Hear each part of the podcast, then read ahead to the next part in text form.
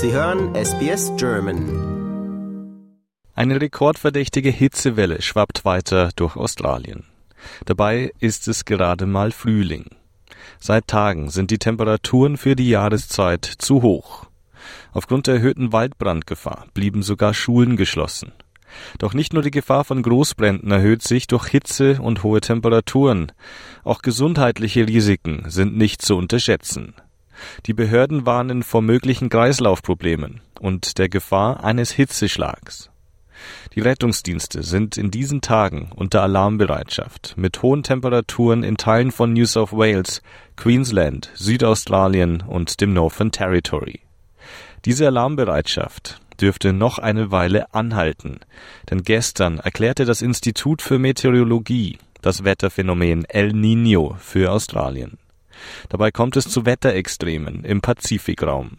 Die Folge Dürren, mehr Überschwemmungen und mehr Hitze. Und damit steigt auch die Gefahr von Buschbränden in ganz Australien. Dr. Karl Braganza ist Leiter der Klimadienste des Instituts. In seiner Rede zur Bekanntgabe des Wetterphänomens sagte er, dass der kommende australische Sommer heißer wird als in den vergangenen drei Jahren. Globally, um, the El Nino really means that we have a continuation of the global heat that we've seen in the global oceans in particular, and the global oceans have been at record temperatures since about April. Um, so consistently what we are probably projecting for the summer is that Australia will continue to see warm and dry weather, and it's really up to individuals and communities now to prepare for a, a, a summer of um, heat and, and fire hazards. Gesundheitsexperten raten, sich auf die steigenden Temperaturen einzustellen und sich vorzubereiten, um gesundheitliche Gefahren zu vermeiden. Die Notfallärztin Dr. Kimberly Humphrey warnt, dass man die bevorstehende Hitze ernst nehmen sollte. You see people who are experiencing all kinds of things. So direct heat related illness is when you're just feeling quite unwell and you know, often really tired, maybe a little bit nauseous because it's a really hot day. And that can go all the way through to heat stroke, which is when people become very confused. It affects the brain. We see seizures, we see coma, and ultimately we can see death in that situation as well. Emma Bacon ist Geschäftsführerin der Organisation Sweltering Cities. Sie legt der australischen Bevölkerung ans Herz, sich auf die kommenden Hitzewellen vorzubereiten und einen Plan parat zu haben. That means looking at our homes now and saying, how can I make it easier to keep cool inside? Do I need to get an extra fan? Do I need to get some more ice cube trays? Um, how can I block the heat from entering the house with extra awnings or things like that? Um, so that's one of the big things. It's familiarizing ourselves with the symptoms of heat exhaustion and heat stroke to make sure if we need medical care, then we know when that needs to happen. And what we also can do is we can figure out who we're going to check in on during a heat wave. That could be a colleague, it could be grandma, it could be, you know, a family member who's pregnant, you know, people who might be suffering in the heat, who are we all going to check in on? And let's make a plan to do that. Because community connection is one of the best ways to keep safe during a heat wave. Bacon sagt, extreme Hitze stelle eine große Gefahr für bestimmte Personengruppen dar. So the people who we know are most at risk during a heat wave is older people, people with a disability or chronic illnesses, pregnant women, little kids, and people who are on medications that make it harder for their bodies to regulate body temperature.